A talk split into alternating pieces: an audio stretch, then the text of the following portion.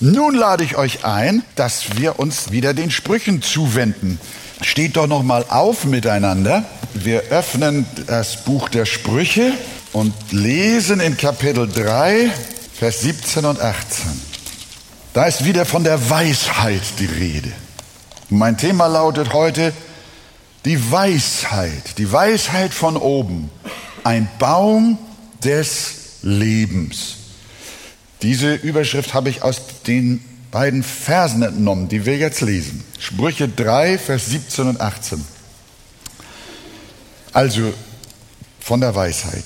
Ihre Wege sind liebliche Wege und alle ihre Pfade sind Frieden. Sie ist ein Baum des Lebens denen, die sie ergreifen. Und wer sie festhält, ist glücklich zu preisen. Amen. Ja, setzen wir uns. Wir haben über die Weisheit ja schon in diesen Tagen, in den letzten Sonntagen sehr viel gehört, auch aus dem Buch der Sprüche. Und äh, wir haben auch gelernt, dass es sich hier nicht um Menschenweisheit handelt, äh, sondern Sprüche sagt, wer sich selbst äh, für klug hält, der ist ein Tor, der ist ein Narr. Die äh, Menschenweisheit und Menschenklugheit ohne Gott ist eine Torheit vor Gott. In den Sprüchen geht es also um die Weisheit Gottes, um die Weisheit von Gott. Wir haben letztes Mal gehört, dass Jesus Christus die Weisheit ist, personifiziert. In ihm als Weisheit Gottes offenbart sich der Herr und er soll in unserem Herzen wohnen. Und wenn das geschieht, dann prägt uns Weisheit von oben, wie Jakobus diese Weisheit auch bezeichnet. Und unser Wort sagt nun, dass äh, diese Weisheit äh, ein Baum des Lebens ist für die, die äh, die Weisheit ergreifen. Und das habe ich mir jetzt also so gedanklich vorgestellt, die Weisheit als ein Baum des Lebens. Und an diesem Baum gibt es Früchte, wunderbare Früchte. Und über einige dieser Früchte wollen wir uns heute unterhalten, die wir alle aus dem Buch der Sprüche entnehmen. Es ist nur ein Auszug von wunderbaren Früchten. Letzten Sonntag haben wir schon eine Frucht gehabt. Wisst könnt ihr euch noch erinnern, welche Frucht wir letztes Mal äh, angeschaut haben, äh, vielleicht sogar auch gekostet haben und in der Woche vielleicht auch sogar schon richtig gegessen haben und genossen haben. Das ist die, das die Frucht der Weisheit, die sich sagen lässt. Äh, Jakobus hat uns gelehrt, dass sich die Weisheit von oben sagen lässt. Und manch einer hat sich seinen Weg dadurch verdorben, dass er vom Baum der Sturheit gegessen hat und vom Baum des Starrsinns. Äh, wie der, der rief, ich habe nicht gehört auf die Stimme meiner Lehrer und meinen Lehrmeistern kein Gehör geschenkt. Fast wäre ich gänzlich ins Unglück geraten inmitten der Versammlung und der Gemeinde. Menschen, dass Menschen sich so verhalten, kann auch mit einer gewissen äh, Vermessenheit, mit Stolz zusammenhängen, äh, dass sie nur Recht haben und dass sie es besser wissen. Dem Tören dünkt sein, dünkt, dünkt sein Weg recht, wer aber auf Rat hört, der ist weise. Also sich sagen lassen, das ist so ein wunderschöner Pfirsich oder auch eine wunderschöne Apfelsine. Eine weitere Frucht, die ich mir aus der ganzen Bandbreite von Sprüche rausgesucht habe, ist Zuhören. Das passt ja zum sich sagen lassen und Zuhören. Das steht zum Beispiel in Sprüche 18, Vers 13. Wer antwortet, ehe er hört, dem ist Torheit und Schande. Wer von euch hört gerne zu? Aha. Wer redet lieber? Beides, sagt Olga, nicht wahr? Ja, beides. Ja, und beides ist ja auch wichtig. Äh, aber äh, es gibt Menschen, die wissen schon die Antwort, ehe sie die Frage gehört haben. Das war manchmal bei mir in der Schulklasse so. Wenn der Lehrer, wenn ich da schon antwortete, dann hat der manchmal zu mir gesagt, Wolfgang, nun sei doch mal still, ich habe doch noch gar nicht gefragt. Kaum ist ein Thema im Raum, halten solche lieben Menschen schon einen ganzen Vortrag. Und wenn sie fertig sind, wenn sie denn jemals fertig werden, dann sagen die anderen, aber das war doch gar nicht der Punkt. Bevor du so lange redest, hör doch erst einmal zu, damit du weißt, worum es überhaupt geht. Solche Menschen sind wie Google Home oder Amazons Alexa. Ich bin up to date, merkt ihr? Ich muss doch auch mal ein bisschen hier noch mal ein bisschen mich aufpeppen. Aber ich habe gehört, das sind solche Auskunftsboxen, äh, die diese modernen äh, Internetfirmen also auf den Markt gebracht haben. Die kannst du in dein Wohnzimmer stellen und die kannst du fragen, was du willst. Die wissen auf alles eine Antwort. Aber sie unterscheiden sich von diesen, äh, von diesen Quassel, menschlichen Quasselbuden, dass die erst antworten, wenn sie gefragt werden. Aber Menschen, die antworten schon, bevor sie gefragt werden. Und Sprüche sagt, das ist nicht die Frucht vom Baum der Weisheit. Wer antwortet, ehe er hört, dem ist Torheit und Schande. Äh, aber Sprüche wird noch drastischer und sagt, äh, Sprüche 13, Vers 3, wer auf seinen Mund Acht gibt, behütet seine Seele. Wer aber immer das Maul aufsperrt, tut zu seinem Unglück. Ich will jetzt nicht über meine Beispiele reden, wo ich sowas auch erfahren habe, äh, äh, aber es ist wahr. Wer immer das Maul aufsperrt, tut zu seinem Unglück. Nie zuhören, sondern immer zu reden, sich immer einmischen, immer was zu sagen zu haben, immer prahlen, immer alles wissen. Das nervt nicht nur andere, sondern das bringt dich auch selbst ins Unglück.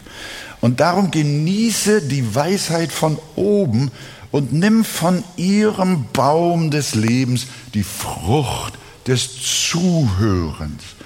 Und dann bist du wie jener, von dem die Sprüche sagen in 1523, es freut ihn, wenn sein Mund eine richtige Antwort geben kann. Und wie gut ist ein Wort, das zur rechten Zeit gesprochen wird. Wow. Das ist gut formuliert. Der eine sperrt dauernd das Maul auf und ist dauernd am Quatschen. Und der andere sagt nur einmal etwas und das zur richtigen Zeit. Damit ist mehr gesagt als das Gerede eines Nervösen.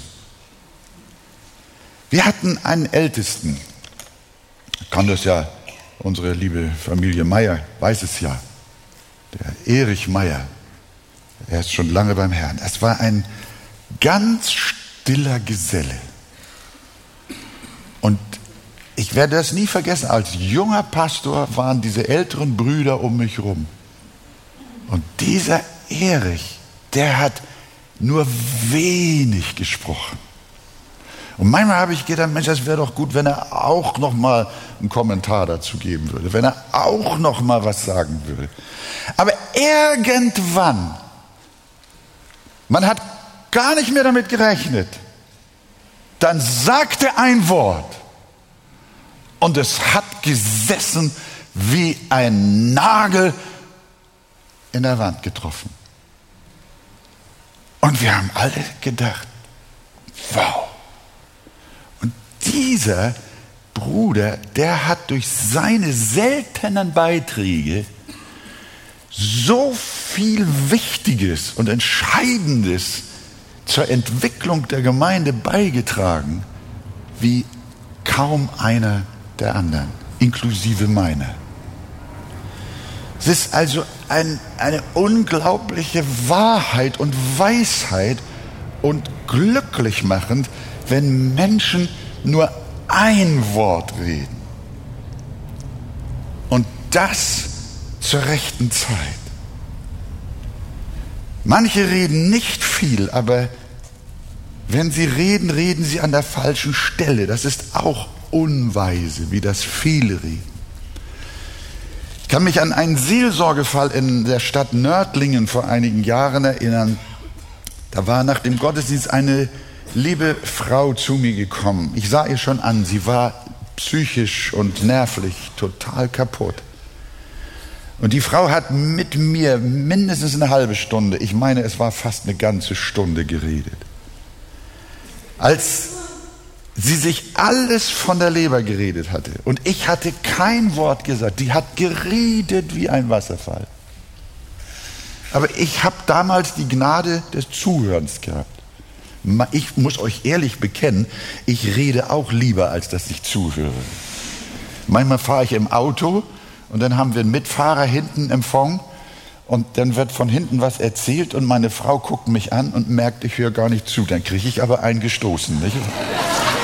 Äh, ich, ich, ich, manchmal fällt es mir schwer, mich zu konzentrieren, wenn Mensch, manche Menschen also äh, wenn manche Menschen äh, reden und ich soll das alles zuhören, besonders wenn es um ihren Onkel geht und den Bruder des Onkels und dessen Kind und dann auch noch dessen Schwiegersohn und Oma und Opa und so weiter, dann komme ich ganz durch den Wind.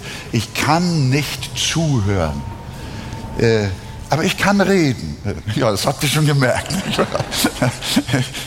aber da ist, da, da, ist, da ist etwas ganz. Aber da in Nördling, da habe ich fast eine Stunde zuhören können, wie eine Frau mir ihre ganze Lebensgeschichte und all ihre Sachen erzählt hat. Und da habe ich gedacht, irgendwann wird sie zum Ende kommen und mir die Chance lassen, dass ich ihr vielleicht Antwort oder einen Rat geben kann.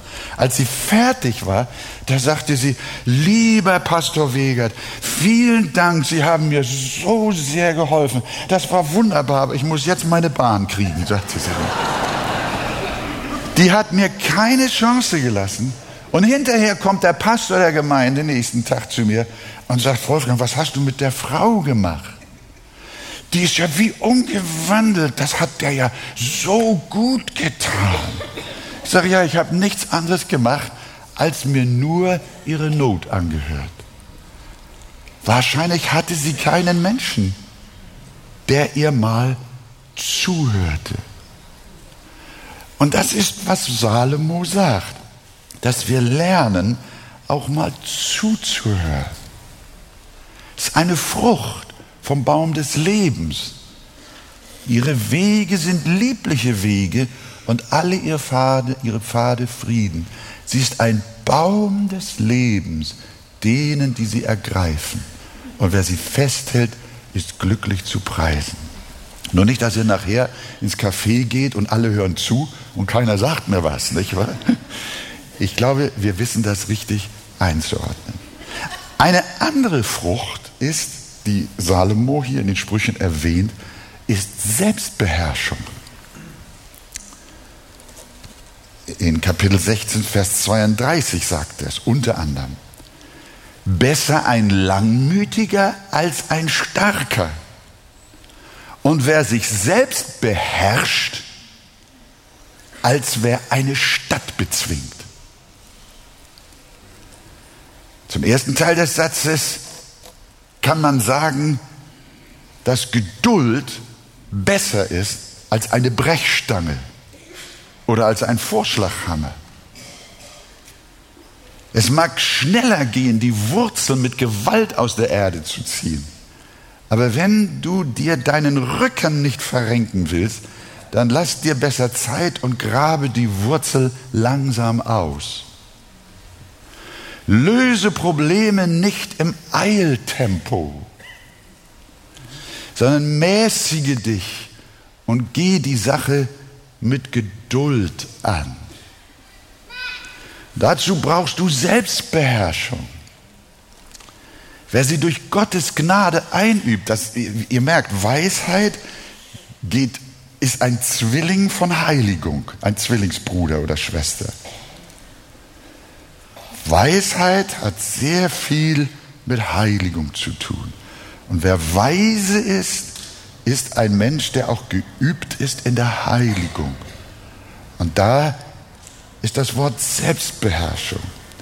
Wer sie durch Gottes Gnade einübt, kommt besser durchs Leben. Sie ist der Schlüssel zu allem Gelingen. Du magst alle Begabungen dieser Welt besitzen und die ganze Welt erobern.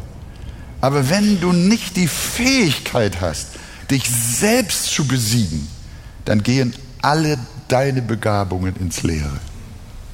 Dann ist alles dein Können umsonst. Wir haben Sportler, Künstler, Politiker, Wissenschaftler, Wirtschaftsbosse gesehen, die es zu Weltruhm gebracht haben. Aber sie konnten ihre Lust nicht zähmen. Ihre Lust an der Eitelkeit, am Geld, am Sex, an Drogen, Alkohol. Sie konnten das nicht steuern. Sie waren kluge Köpfe, kompetente Menschen, erfolgreich ohne Ende, berühmt bis an die Enden der Erde, aber sie waren nicht in der Lage, ihr eigenes Leben im Griff zu haben. Und sie sind gescheitert und übrig blieb nur noch ein Scherbenhaufen. Was nützen ihnen ihre Fähigkeiten ohne Selbstbeherrschung? Nicht nur die Sprüche reden von ihrer Notwendigkeit, sondern wir wissen deswegen auch das Thema Heiligung, Weisheit. Auch Paulus nennt dieses Wort. Er nennt die Früchte der Weisheit auch Früchte des Geistes und schreibt in Galater 5, 22, die Frucht des Geistes aber ist Liebe, Freude, Friede, Langmut, Freundlichkeit, Güte, Treue, Sanftmut und jetzt Selbstbeherrschung. Luther übersetzt Keuschheit. Das meint unter anderem Enthaltsamkeit von dem, was Sünde ist. Enthaltsamkeit von dem, was Sünde ist. Ich habe vor längerer Zeit schon mal diese alte Geschichte äh, benutzt, um euch etwas zu zeigen. Ich wiederhole sie hier, weil sie zeitlos ist, wenn es auch sich um Kutschen handelt. Drei Männer bewarben sich bei einer höheren Dame um den Dienst als Kutscherfahrer. Nacheinander kamen sie zum Vorstellungsgespräch. Auf Frage der Dame, wie nah sie denn an eine Gefahrenstelle heranfahren können, ohne selbst in Gefahr zu raten, antwortete der Erste, ich kann bis auf einen Meter nah eine, an eine riskante Stelle heranfahren, ohne dass der Kutsche was passiert. Wow. Als der Zweite reinkam, antwortete der auf dieselbe Frage, ich kann sogar zehn Zentimeter dicht ranfahren und Sie können sich immer noch sicher fühlen, Madame. Und als der Dritte hereingelassen wurde, antwortete der, ich kann Ihnen gar nicht sagen, wie weit ich ranfahren kann. Ich habe das noch nie versucht, weil ich um gefährliche Stellen immer einen großen Bogen mache. Was meint ihr, wer ist eingestellt worden? Der erste der, der mittlere, der konnte bis auf 10 Zentimeter ran. Wer ist eingestellt worden? Schlaft ihr? Nein. Na, ist ja gut. Der dritte.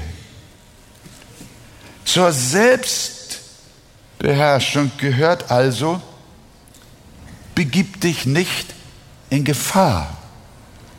Probiere die Nähe zur Sünde gar nicht erst aus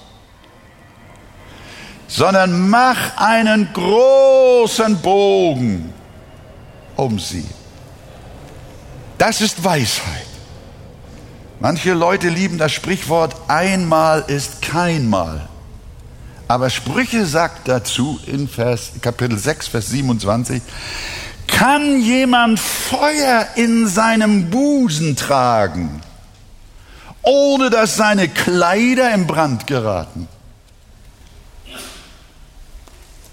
Oder kann einer auf glühenden Kohlen schreiten, ohne sich die Füße zu verbrennen?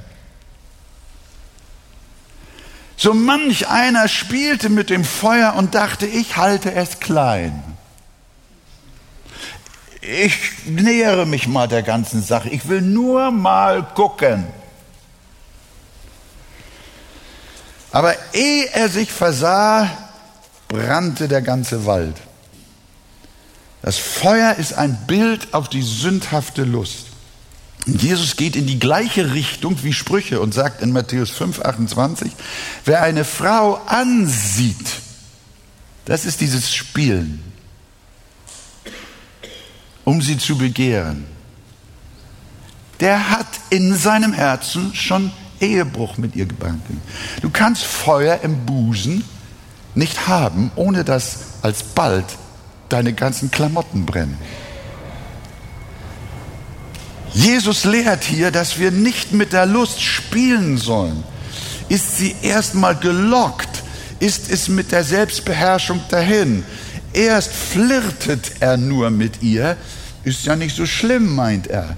Aber die Sprüche sagen, es dauert nicht lange, da läuft er ihr nach wie ein Ochse zur Schlachtbank wie ein Gefesselter zum Narrenhaus, bis ihm der Pfeil die Leber spaltet, wie ein Vogel hastig ins Netz hineinfliegt und nicht weiß, dass es ihn sein Leben kostet. Das ist, wenn du nicht den Anfängen wärst, wenn du nicht Selbstbeherrschung übst. Nein, Jesus wohnt in deinem Herzen. Und Jesus sagt nein. Geh, tritt nicht näher ran. Fliehe. Folge der Weisheit des Heiligen Geistes in deinem Herzen. Und du wirst einen lieblichen Weg gehen. Selbstdisziplin, Selbstbeherrschung ist eine wunderbare Frucht. Du wolltest nur spielen, aber da kam die Lust und die machte dich willenlos wie ein unwissendes Vieh. Ist das eine Frucht zum Leben? Nein, Weisheit beherrscht, ist selbstbeherrscht und hält sich konsequent vom Bösen fern. Das sagt auch Paulus in 1. Thessalonik 5, Vers 22. Meidet das Böse in jeder Gestalt. Er sagt, in jeder Gestalt, jede Art, jede Form, jede Weise von Bösem, meide es. Fahr nicht dicht ran und rühm dich, wie weit, wie nahe du rankommst, sondern mach lieber einen großen Bogen. Und das sagt Sprüche auch in Kapitel 4, 27. Weiche weder zur rechten noch zur linken, sondern wende deinen Fuß ab vom Bösen. Da ist das Böse, da ist das Böse, da ist das Böse. Das ist Selbstbeherrschung. Das ist übrigens auch eine Frucht, da haben wir keine Zeit. Wir haben ja noch mehrere Predigten und die Brüder sprechen weitgehend alle noch über diese Themen. Eine Frucht ist Geradheit. Integrität, Zuverlässigkeit. Das ist ähnlich wie mit der Selbstbeherrschung. Weiche weder zur rechten noch zur linken, sondern wende deinen Fuß vom Bösen. Darum sollten Christen nicht in die Disco. Ist auch schon so eine alte Vergnügungsstelle. Nicht? Ich bin nicht mehr up to date. Aber früher nannte man solche, solche, solche, solche Brutstätten der Sünde, nannte man Disco. Vergnügungsstätten, wie sie auch heute heißen mögen, gehe nicht dahin. Sie sind Brutstätten der Hurerei, aus denen so mancher nicht mehr entfliehen konnte. Auch die Spielerei im Internet ist vielen zum Verhängnis geworden. Nur mal kurz reinschauen, nur mal sehen, wie die Dating- und Parship-Portale funktionieren. Ich will mich nur informieren, aber nicht wirklich da reingehen. Es gab eine Zeit lang, ich weiß nicht, wie das heute ist, ich bin aufgrund des Alters von den Hochzeiten und den Jugendlichen ziemlich weit weg, aber zu meiner Zeit gab es oft das Thema, sollten Christen auf ihrer Hochzeit den Paartanz zulassen. Ich habe mir nur angeguckt, äh, was in der Welt passiert und auch in der christlichen Szene und habe festgestellt, auch hier in unserer eigenen Gemeinde gab es Fälle, wo man erst getanzt hat und später Ehen kaputt gegangen sind. Und der Anfang fing damit an, man nahm eine andere Frau in den Arm. Und der Busen war nicht weit weg. Hier, das ist der Baum des Todes. Das ist ein vergifteter Baum. Das sind die Anfänge. Meide das.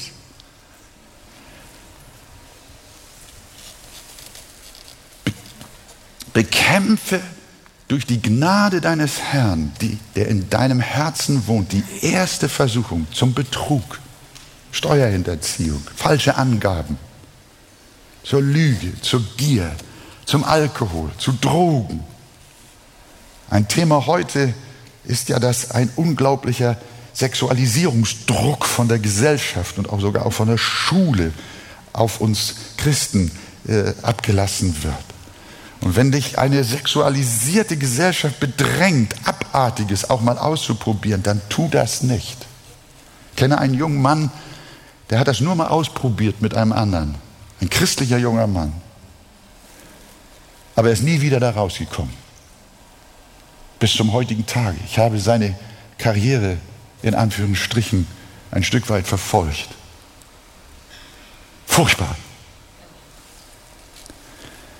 Behüte dein Herz und folge der Weisheit, die sich selbst beherrscht. Wie können wir sonst das Vaterunser beten, führe uns nicht in Versuchung, wenn wir uns selber in Versuchung führen? Jakobus hat gesagt, niemand sage, wenn er versucht wird, er werde von Gott versucht oder von irgendwas.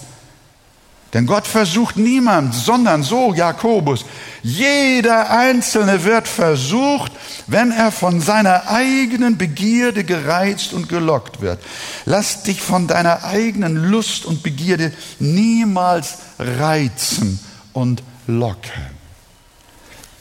Kann jemand Feuer in seinem Busen tragen, ohne dass seine Kleider in Brand geraten? Oder kann jemand Feuer in seinem Gewand tragen? ohne dass seine Kleider im Brand geraten? Oder kann einer auf glühenden Kohlen schreiten, ohne sich die Füße zu verbrennen? Darum liebe die Weisheit, liebe den Baum, ihren Baum des Lebens und iss die Früchte, die Frucht der Selbstbeherrschung. Das ist eine große Gnade. Wir wissen, das möchte ich auch betonen, die Sprüche sind eingebunden in das ganze Buch des Evangeliums, in das Buch der Gnade und der Barmherzigkeit Gottes. Die Sprüche sagen nie und haben nie den Anspruch, dass jeder Mensch sich nur Mühe geben muss und dann wird er schon weise sein sondern die ganze Bibel lehrt, dass das alles nur möglich ist durch den innewohnenden Christus, durch den lebendigen Glauben an ihn, durch die Hoffnung an ihn, dass er durch seinen Heiligen Geist unser Herz verändert. Durch Aufblick zu Jesus werden wir verwandelt von Herrlichkeit zu Herrlichkeit, was vom Heiligen Geist geschieht. Und so nimmt auch die Kraft der Weisheit zu. Und so in diesem Licht der ganzen Bibel und besonders des Neuen Testamentes dürfen und können wir die Sprüche verstehen. Ich habe hier noch eine Frucht der Weisheit für heute. Und das ist Gelassenheit. Am Baum der Weisheit gibt es auch die Frucht der Gelassenheit. Sprüche 14, Vers 30. Ein gelassenes Herz ist, des Leib, des, ist das Leben des Leibes, aber Eifersucht ist Knochenfraß. Ein gelassenes Herz, ich finde, wir sollten das mal zusammen sagen, das ist viel schöner. Wollen wir mal? Ein gelassenes Herz ist das Leben des Leibes. Nochmal. Ein gelassenes Herz ist das Leben des Leibes, aber Eifersucht ist Knochenfraß. Im Buch Hiob heißt es ähnlich, den Narren bringt der Unmut um und den Unverständigen tötet der Eifer. Und im Buch der Prediger heißt es ähnlich, Prediger 10, Vers 4, wenn des Herrschers Zorn wider dich ergeht, so verlass deinen Posten nicht. Denn Gelassenheit wendet großes Unheil ab. Das heißt, bleib ruhig, bewahre Frieden im Herzen. Und wenn der Herrscher im Zorn wider dich ist, dann hau nicht im Frust ab. Lass dich nicht provozieren. Werde nicht ärgerlich, sondern bleib einfach stehen. Hat er gesagt, wenn des Herrschers Zorn wider dich ergeht, so verlass deinen Posten nicht. Denn Gelassenheit wendet großes Unheil ab. Bleib ruhig. Lass dich nicht provozieren. Sprüche 25, Vers 15. Durch Geduld wird ein Fürst überredet und eine linde Zunge zerbricht Knochen. Nicht eine falsche Zunge, nicht eine böse Zunge, nicht eine harte Zunge, sondern eine linde Zunge zerbricht Knochen. Ich bin bei meinen Studien auf eine alte Geschichte in der Bibel gestoßen, die uns hilft, diesen Gedanken der Gelassenheit zu verstehen und daraus viel zu lernen. Es handelt sich um eine kluge Frau, die mit ihrer linden Zunge gleich zwei harten Männern die Knochen brach. Ehrlich. Habt ihr eine Idee, von welcher Frau ich rede? Wer sagt das? Abigail. Richtig. Die Abigail. Wisst ihr noch, wer Abigail ist? Ah. Abigail, die Frau des reichen Nabal, der besaß 3000 Schafe und 1000 Ziegen und hatte Schafschuhe eines Tages in Kamel. Und da sandte David, der vor Saul umherziehend auf der Flucht war, einige seiner Leute zu diesem Mann, die ihn freundlich grüßten und ihn von Herzen um etwas Versorgung baten. Dieser reiche, fette Nabal. 1 Samuel 25, Vers 8. Die Knechte Davids haben gesagt, Gib doch deinen Knechten und deinem Sohn David, was deine Hand findet. Denn David, die hatten Hunger, die haben ja keine Steuereinnahmen gehabt, wie König Saul mit, für seine Truppen. Und David hatte 600 Leute und die mussten essen und trinken. Wo soll das herkommen? Und so hat er David zu diesem reichen Nabal geschickt. Und die Argumentation Davids war, dass er ja seine Truppe doch auch Gutes für Nabal hat tun lassen. Denn die Herden des Nabal, die riesigen Schaf- und Ziegenherden mitsamt dem Hirten, die waren ja im weiten Feld. Und David sagt durch seine Knechte nun dem Nabal, du hör mal, da gab es Räuber, da gab es wilde Tiere, da gab es Gefahren für, deine, für dein Vieh und deine Hirten. Und wir haben sie jedes Mal geschützt. Ist es nicht möglich, dass du uns eine kleine Anerkennung zuteil werden lässt dafür, dass wir deine Leute und deine Tiere so gesegnet haben? Und was antwortet Nabal? Er jagte sie mit diesen Worten vom Hof. Wer ist David? hat der Nabal gerufen. Wer ist der Sohn Isais? Heutzutage gibt es immer mehr Knechte, die ihren Herrn davonlaufen. Sollte ich mein Brot und mein Wasser nehmen und mein Fleisch, das ich für meine Scherer geschlachtet habe, und es Leuten geben, von denen ich nicht weiß, woher sie sind? Haut ab, so jagt er sie vom Hof. Und wie hat David reagiert? Und David war ja ein Mann nach dem Herzen Gottes. Als David hörte, was der Nabal mit seinen Knechten gemacht hat, dann hat er gesagt, oh Herr, deine Vorsehung ist wunderbar. Hat er so reagiert? Ihr haltet doch hohe Stücke von David. Der David ist in die Falle getappt, von der Salomo hier später gesprochen hat. Er hat sich provozieren lassen. Und ihm fehlte die Gnade der Gelassenheit. Er blieb nicht gelassen, er verhielt sich nicht weise. Nein, er brauschte fürchterlich auf. Sein Eifer war in der Tat wie Knochenfraß. Ihr kennt jetzt die Geschichte. Wer nicht, der muss sie unbedingt lesen. Der David hatte Eiter in seinen Gebeinen. In diesem Moment, als die Knechte kamen und sagten, der hat uns vom Hof gejagt, der hat uns nicht ein Stückchen Brot gegeben. Da nahm David sein Schwert, hört mal, und zog mit 400 Mann Richtung Kamel zu diesem Betonkopf Nabal. Wie aufgebracht David war. Übrigens, der Mann, habe ich schon gesagt, nach dem Herzen Gottes. Das zeigen dann seine Worte. Wisst ihr, was David ausgerufen hat? Gott tue mir dies und das, wenn ich von allem, was dieser Nabal hat, bis zum hellen Morgen auch nur einen übrig lasse, der an die Wand pisst. Ja, das ist nicht mein, das habe ich nicht gesagt. Nicht, dass ihr sagt, ich habe jetzt hier komische Sprache. Nein, das steht hier in der Bibel.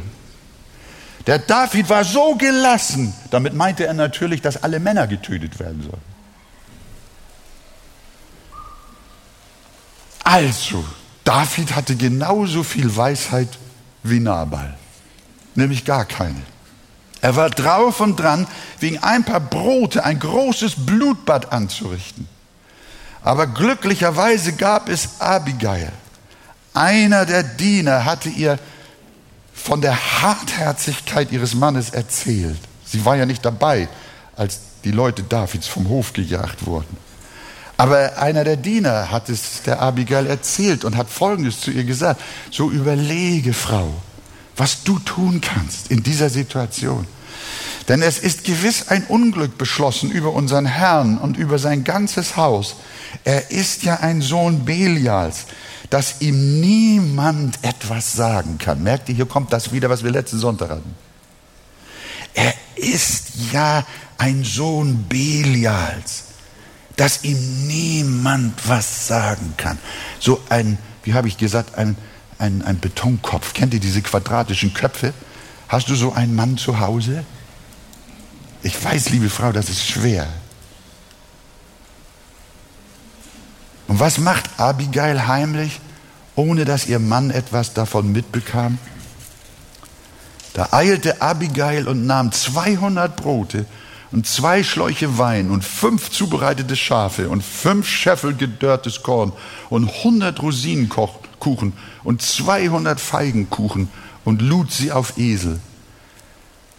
Und als sie in der Nacht dann dem David begegnete, um ihm das alles zu übergeben, flehte sie ihn an. Mein Herr, achte doch nicht auf diesen Mann Belials, den Nabal, denn er ist, wie sein Name heißt, Narr sein Name und Narr ist sein Name und Narrheit ist bei ihm. Nabal heißt Narrheit. Und dieser Mann war einfach doof. Ja, der war doof. Ich aber, sagt sie, deine Magd habe die Burschen meines Herrn, die du gesandt hattest, nicht gesehen. Nun aber, mein Herr, so wahr der Herr lebt und so wahr deine Seele lebt, der Herr hat dich daran gehindert zu kommen, um Blut zu vergießen und dir mit eigener Hand zu helfen. Sie hat ihn daran erinnert, was Sprüche 3, Vers 32 eigentlich dem Nabal hätte sagen müssen. Äh, was war das? 27, äh, da heißt es, verweigere keinem Bedürftigen eine Wohltat wenn es in deiner Hände Macht steht, sie zu erweisen. Das ist Weisheit. Verweigere keinem Bedürftigen. David war bedürftig. Verweigere keinem Bedürftigen eine Wohltat, wenn es in deiner Hände Macht steht, sie zu erweisen. Und die Abigail hat das Wort im Herzen gehabt, wiewohl es zu der Zeit ja noch nicht geschrieben stand.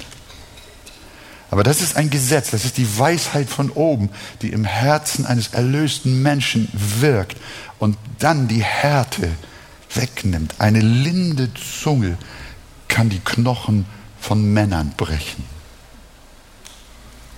Als David nun sah, was Abigail zum Frieden hin unternommen hatte, sprach er zu ihr. Und hört mal, was er jetzt sagt. Gelobt sei der Herr, der Gott Israels, der dich am heutigen Tag mir entgegengesandt hat. Und jetzt, und gesegnet sei dein Verstand. Hat der, der David, dieser Lümmel, der hat doch zu der Abigail, der hat jetzt begriffen, was Sache war. Er hatte keinen Verstand. Aber er erkannte Abigail, die hatte Weisheit. Gesegnet sei dein Verstand. Ich sage dir auch, liebe Schwester, lieber Bruder, wer du auch wirst, gesegnet sei dein Verstand, wenn er vom Heiligen Geist erleuchtet ist. Gesegnet sei deine Vernunft, wenn sie von Gott erfüllt ist.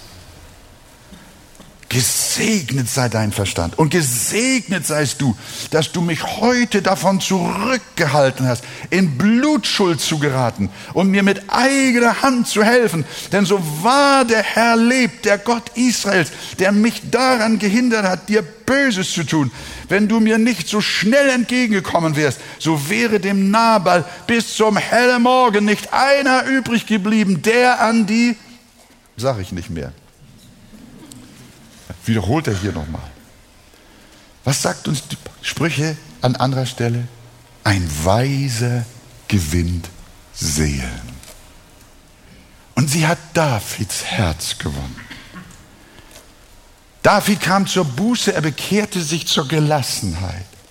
Und das lag daran, dass der Heilige Geist in seinem Herzen wohnte. Der alte gefallene Mensch in ihm hörte nicht. Der ließ sich provozieren, aber der neue Mensch, der nach Christus geschaffen ist, der hörte. Er aß die köstliche Frucht und sie brachte dem David und vielen anderen das Leben. Aber Nabal blieb dabei. Er war verstockt. Er hörte, was geschehen war und änderte sein Herz nicht. Er blieb steinhart. Als Abigail ihm alles erzählte, lesen wir wörtlich, da erstarb sein Herz in seinem Innern.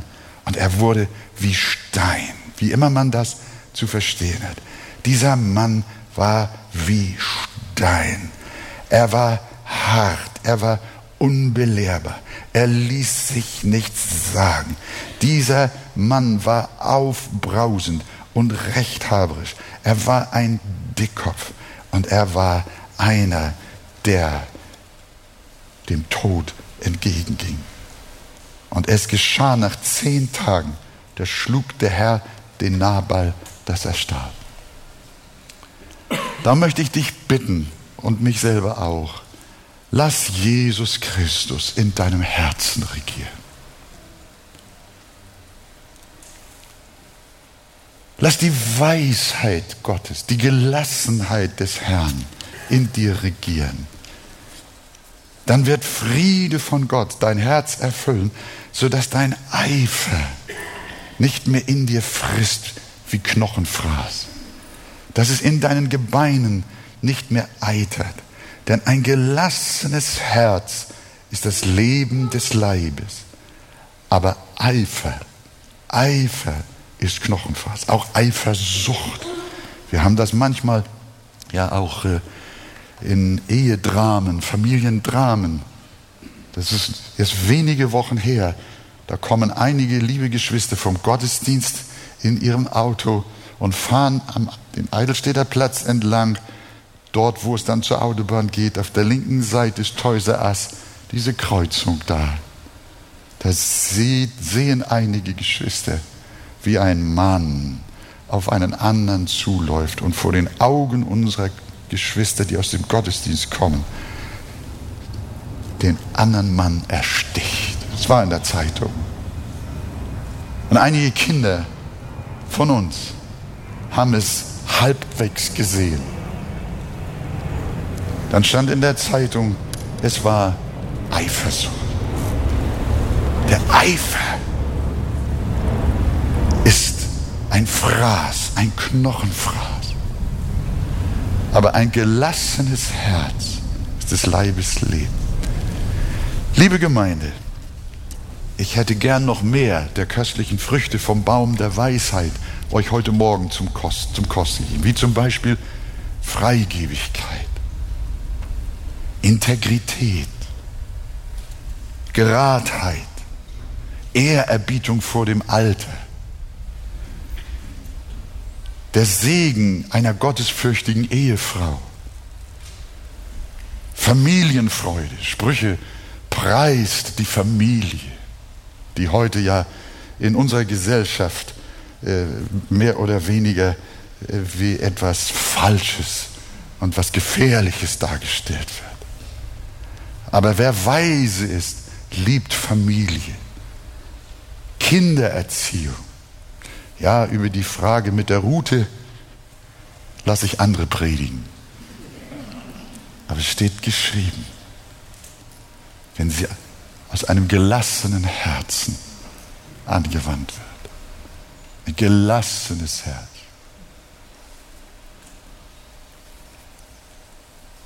Die liebliche Rede, auch Fleiß ist eine Frucht der Weisheit. Geh hin, du Fauler, und lerne von der Ameise. Liebliche Rede, der Segen eines fröhlichen Herzens und lest selbst das Buch der Sprüche durch. Insgesamt sagen wir noch einmal von der Weisheit, ihre Wege sind liebliche Wege und alle ihre Pfade Frieden. Wir haben das bei Abigail gesehen. Weisheit von oben ist ein Baum des Lebens denen, die sie ergreifen. Und wer sie festhält, ist glücklich zu preisen. Gott helfe uns. Was meint ihr? Brauchen wir noch ein bisschen mehr davon? Ja, ich habe auch so den Eindruck.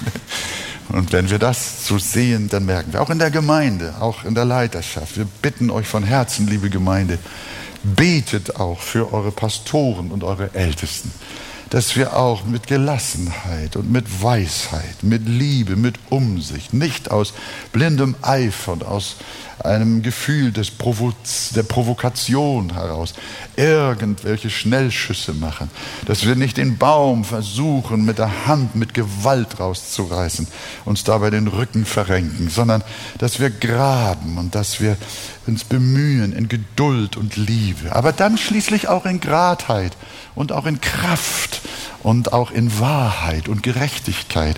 Das sind alles so Dinge, die lernen wir aus Gottes Wort hier. Und möge unsere Gemeinde reich gesegnet sein, auch von die, durch diese Schätze des Wortes Gottes. Nimm sie mit nach Hause. Einmal steht geschrieben, hänge sie dir um deinen Hals, schärfe sie dir ein und lerne sie von morgens bis abends, auch wenn du dich schlafen legst und morgens, wenn du aufwachst. Beginne wieder damit. Gottes Wort, Gottes Wahrheit, Gottes Weisheit ist ein Baum zum Leben in Jesu Namen. Und alles Volk sagt Amen.